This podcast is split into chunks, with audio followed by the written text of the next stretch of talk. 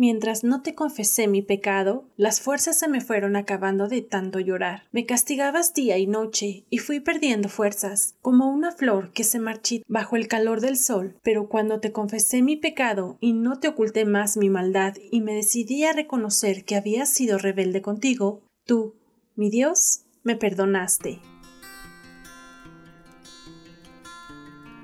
La vid verdadera.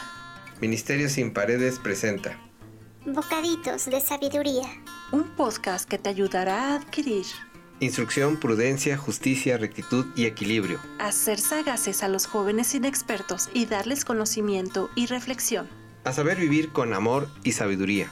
El que es sabio e inteligente los escucha y se hace más sabio. Bocaditos de sabiduría que te hacen crecer cada día.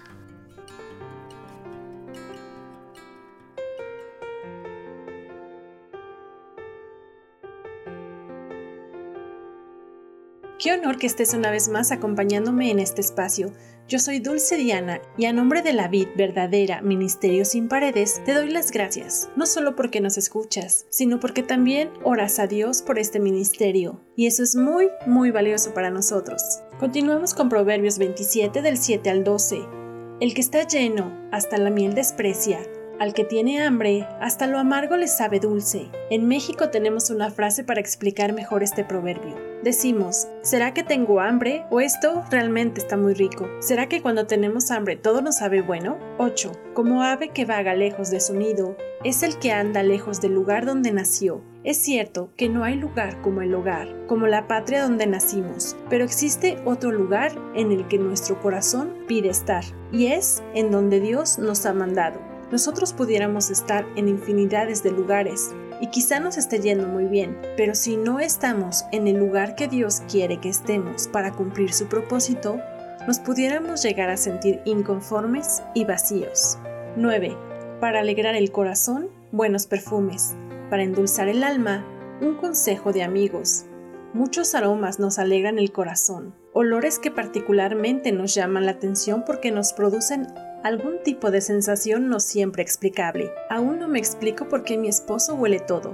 Le encanta oler el papel de una revista o de un folleto. Se lo lleva solo a casa por el olor, aunque no siempre le interesa el contenido. El olor a nuevo también es un olor que le alegra mucho. 10. Nunca abandones a tus amigos ni a los amigos de tu padre.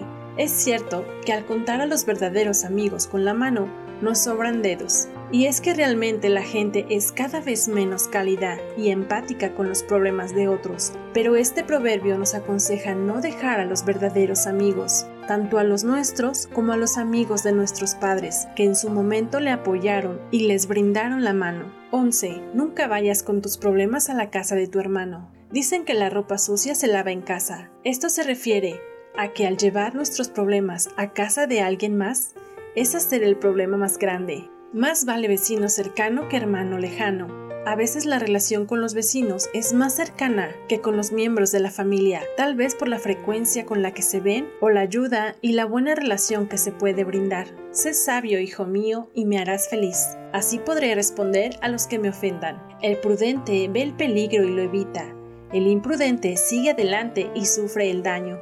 Un padre puede defender a su hijo de las críticas de la gente, sentirse orgulloso y satisfecho del buen trabajo que hizo en la educación de su hijo, cuando éste es sabio en llevar una vida recta. Pero también existe el imprudente y necio, que no escucha consejo y hace quedar en ridículo a la gente que lo estima con su comportamiento. Dios está llamando a su pueblo a despertar, a tomar conciencia de sus malos actos y al arrepentimiento. Mira lo que nos dice en el Salmo 32. Tú me dijiste, yo te voy a instruir, te voy a enseñar cómo debes portarte. Voy a darte buenos consejos y a cuidar siempre de ti. Los mulos y los caballos son tercos y no quieren aprender. Para acercarse a ellos y poderlos controlar, hay que ponerles rienda y freno. No seas tú como ellos. Dios, gracias porque eres tardo para la ira. Tocas y tocas a la puerta de nuestro corazón y no abrimos.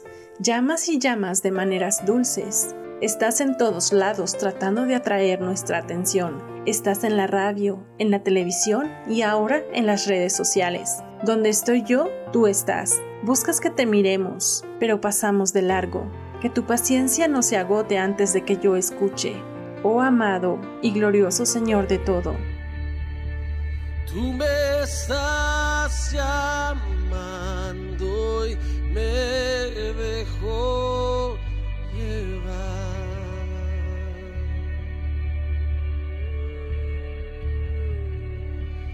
Tú me estás llamando y me dejó llevar.